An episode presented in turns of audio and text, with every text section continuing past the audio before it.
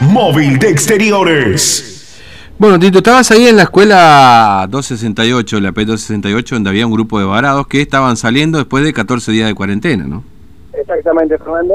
Y pudimos conversar un poco más tranquilo con algunas de las personas, te digo un poco más tranquilo porque estaban todos los remises ahí. Mm. Y bueno, algunos estaban esperando. Imagínate cuando vos estabas hablando con, con Nicolás Pacheco, eh, eh, la señora decía, vamos, vamos, pues ya se querían ir. Seguro, 14 imagínate. días. ¿Cómo es 14 días eh, eh, de aislamiento, no? Que acá nos relata que prácticamente parecía que no pasaba nunca, que eh, la aguja del reloj iba para, para atrás, ¿no? Bueno, si te parece vamos a escuchar lo que nos decía, porque nos cuenta algo particular que pasó justamente en esa escuela eh, del Mm. barrio San Agustín. Dale, lo escuchamos, un varado. Estamos con uno de las personas que está saliendo ahora justamente acá de la escuela del barrio San Agustín. Bueno, eh, ¿cómo fue la entrada? Porque fue algo atípico, ¿no? Porque a vos te tocó algo particular. Sí, ¿qué tal? ¿Cómo te va? Buenos días. La verdad que un gusto poder salir y estar afuera hoy por hoy. La verdad que fueron 14 días bastante largos, muy largos diría yo. En lo personal, o sea, sí me tocó una situación bastante particular por el hecho de que con nosotros entró un señor que, que la verdad que hasta que estuvimos adentro de la zona de aislamiento no nos habíamos dado cuenta que el señor vino solo, solo, con una bolsita de supermercado con medicamentos y con un cuadro creería yo, o sea, obviamente sin ser profesional en el caso, eh, con un cuadro de ACV, calculo, porque la verdad que tenía la inmovilidad total del habla, movilidad eh, motriz, todo, así que entró en silla de ruedas. eh, bueno, los compañeros pudimos acomodarlo en la cama, o sea, estuvimos tres en mi, en mi, en mi, en mi aula. Y de pronto, bueno, eso fue tipo 3 de la mañana cuando entramos con él.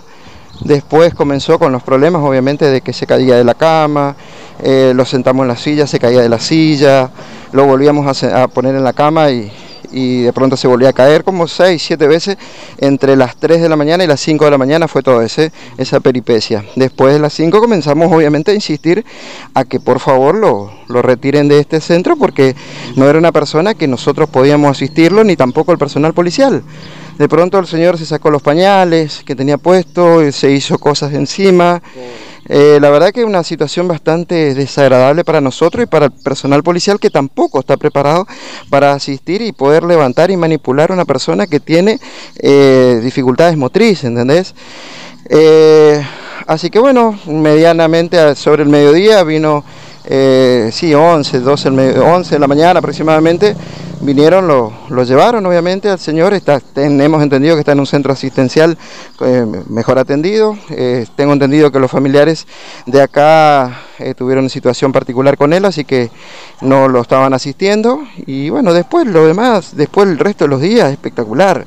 ¿El trato, con la, interminable. el trato con la policía cómo fue? No, no, no, espectacular. La verdad que el oficial Báez que estuvo con nosotros en todo momento eh, estuvo a la predisposición para con nosotros, nos traía las cosas, nos mandaba mensaje en el grupo, muchachos necesitan algo, chicos necesitan algo, pidan no, pidan acá, pidan allá. Ellos estuvieron al pendiente las 24 horas. Quédate tranquilo que ellos estuvieron, pero más que bien y nosotros nos sentimos extremadamente cómodos con ellos y ellos con nosotros, obviamente. Habrás visto recién cómo, cómo estábamos con ellos, así que no. Lo que me, me extrañó es que se sacaron una selfie, una foto todos juntos con la policía. O sea, eh, cuando nosotros desde afuera estamos viendo eh, otras realidades y, otra- y otras cosas.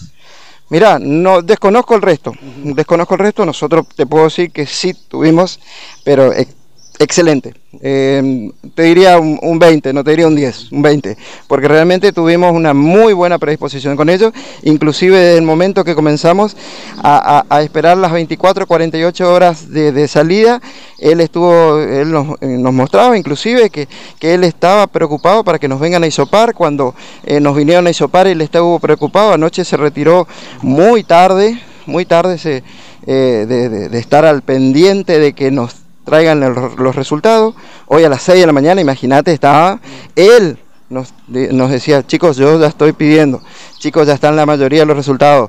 A las 7 de la mañana, chicos, faltan 20, falta, perdón, faltan 10, son, somos 19, faltan 10. A las 9 de la mañana, falta uno. ¿Entendés? Eh, así nos tenía él en todo momento, falta uno. Ese uno calculábamos que era el bebé, que fue el último que se hisopó, tipo 15 horas de ayer. Y bueno, cuando llegó el momento, eh, nueve y media, diez menos cuarto que vino él de vuelta, él nos vino a decir, chicos, ya está todo, está todo firmado, acá tengo todo firmado, vamos. Pero son 14 días que no pasan nunca, ¿no? Son 14 días que no pasaron nunca, pasar 48 horas, 24 horas. Eh, ayer eran las 3 de la mañana y yo de pronto no podía dormir, ¿entendés? Eh, las 7 de la mañana mis ojos estaban así, parece eh, que dormí toda la noche, en realidad eh, dormité las 3 de la mañana hasta las 7, ¿entendés? Así que la verdad que eh, cómodo eh, con respecto al personal policial, la comida muy buena, muy, muy buena, o sea, no puedo decir una comida mal, una comida... No, no, no. No, no, todo lo contrario, tuvimos la asistencia de la comida, el desayuno, el desayuno, el almuerzo, la merienda y la cena, en tiempo, en horario. Nosotros, once y media, doce menos cuarto, traían la comida y ya nos traían la merienda. Eh, 20, 30 nos traían la cena y ya nos dejaban el desayuno para el día siguiente. ¿Entendés? O sea, nosotros nos levantábamos a las horas que queríamos al día siguiente y desayunábamos tranquilamente y esperábamos 11 y media, 12 menos cuarto a comer. O sea, eh, hoy esa misma exigencia la voy a tener en casa, ¿viste?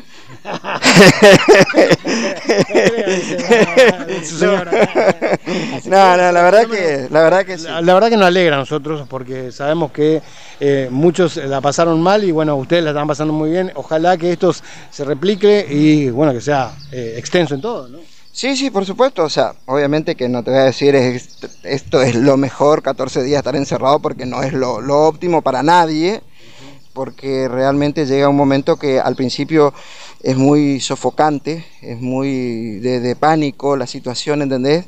Pero es una cuestión personal que uno lo va manejando, tratando de manejar, después eh, habíamos, habían chiquitos con nosotros, de pronto se pidió la asistencia eh, psicológica para ellos o asistente social, no sé cómo decirte.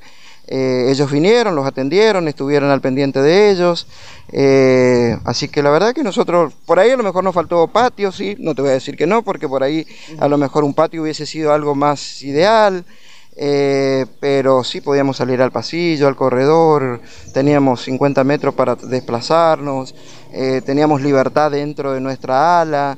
eh, insisto, por ahí a lo mejor no es lo más óptimo el encierro, porque nosotros, acordate que venimos de un hisopado de un día viernes, 72 horas antes, después nos vuelven a hisopar, o sea, ya tenemos...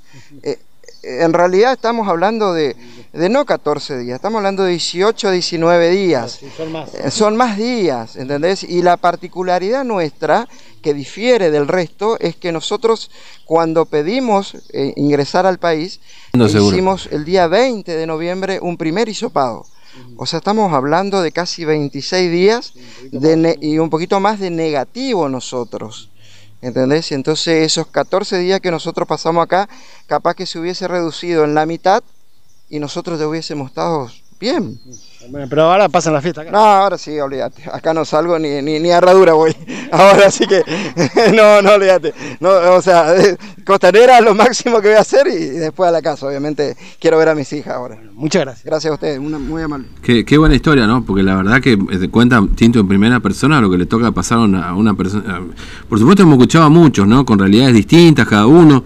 Por eso quiero, quiero ver en claro lo siguiente, ¿no? Me parece que lo, lo- lo decimos con todas las situaciones. Eh, todas las experiencias que tenemos, todas las experiencias que escuchamos son personales. Nadie quiere decir con esto que todo está mal ni que todo es de maravilla. Hay situaciones y situaciones. Y vos fijate que es bueno que se destaque también la tarea porque eh, no están, eh, es cierto, la policía se prepara para muchas cosas, pero para este tipo de situaciones donde hay una vinculación humana distinta a la que quizás uno puede... Yo creo que ninguno de nosotros estamos preparados para esto, en definitiva, ¿no? Y la verdad que no. Pero No, bueno, pero- eh, buen, buen, buen testimonio este eh, de, de una situación extrema que le tocó vivir a esta persona, pero bueno, eh, la experiencia personal de estos 14 días. Tinto, te libero, gracias. Hasta luego. Hasta luego. Bueno, está hablando Gabriel Catopois, ministro de Obras Públicas de la Nación. Vamos de un lado a otro, como nos gusta, así que ahí.